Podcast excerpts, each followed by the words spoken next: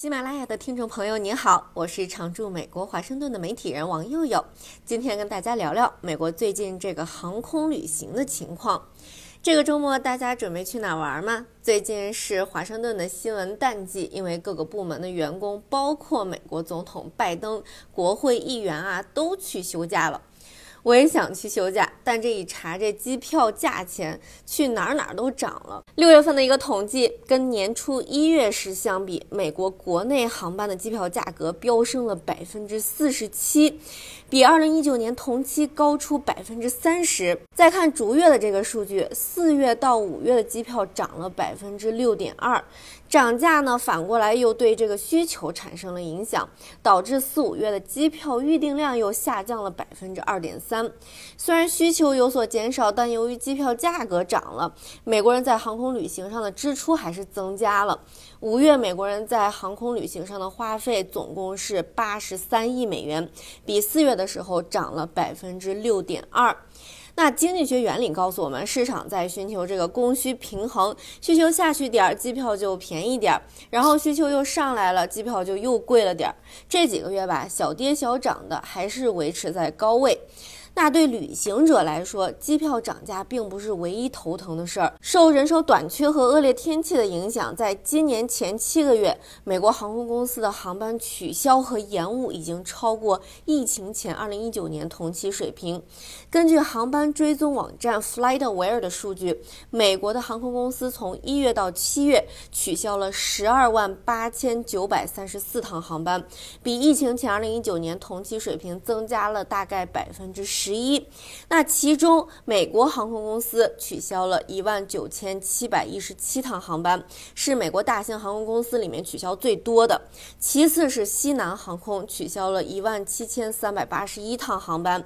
达美航空取消的航班最少，大概是一万趟。那另外今年航班延误也达到近百万趟。经常有网友问我，这个美国航空公司人手短缺是怎么回事？主要是在疫情刚爆发的时候，航空公司呢。因为这个需求一下子降了嘛，就削减了好多人，包括这个飞行员。那有一些这个比较年纪大的飞行员直接就退休了。那现在呢，一下子这个需求上来了，他们一下子就没有这么多人来开这个飞机。最近看了一个数据，说美国这几大航空公司每一家航空一个月也就能大概培训两百位飞行员，所以说即使他们紧锣密鼓的培训飞行员，也赶不上这一下子激增的需求。那除了飞行员短缺，其他原因还包括像是各种意外天气，尤其是飓风啊、暴雨啊，以及航空公司运营能力受到美国政府严格的监管审查等等这些方面的影响。